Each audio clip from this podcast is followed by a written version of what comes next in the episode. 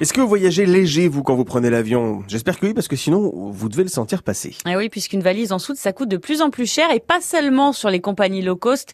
Les frais ont doublé en 4 ans, Dominique Ezoué. Vous l'avez tous constaté si vous avez pris l'avion. Aujourd'hui, il faut très souvent payer un supplément pour mettre une valise en soute. En moyenne, un bagage sur un long courrier vous coûtera 90 euros aller-retour. Si vous pensez à l'enregistrer à l'avance. À l'aéroport, les frais sont toujours plus élevés. Sur Ryanair, vous devrez même payer pour emporter un bagage en cabine. La low cost irlandaise n'autorise qu'un petit sac qu'on peut glisser sous le siège.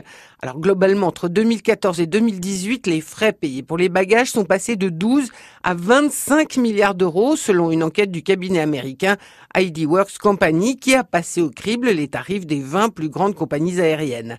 Ils représentent donc maintenant plus de 3% de leur chiffre d'affaires. Mais il reste des exceptions. En effet, sur les compagnies asiatiques comme Air China, Cathay Pacific ou Korean Air, le prix de la valise en soute est inclus dans le billet d'avion. C'est aussi le cas sur les compagnies du Moyen-Orient comme Emirates ou Qatar Airways.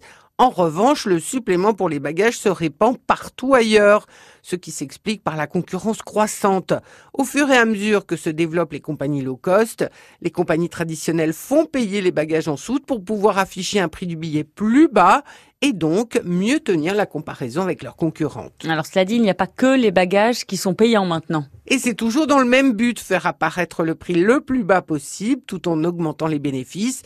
Selon ce même cabinet américain, l'ensemble de ces frais supplémentaires s'est monté l'an dernier à 83 milliards d'euros, trois fois plus qu'il y a quatre ans. Alors ces frais représentent aujourd'hui presque 11% du chiffre d'affaires des compagnies.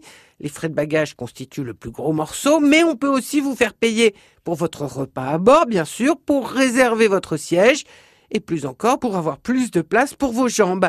Les compagnies gagnent aussi de l'argent en vous proposant de souscrire une assurance, de réserver une chambre d'hôtel ou de louer une voiture depuis leur site internet. Et si vous voulez réécouter cette chronique et tout savoir sur les bagages en soute, vous allez sur notre site internet. Robin, c'est quoi? C'est francebleu.fr, bien ben voilà. sûr.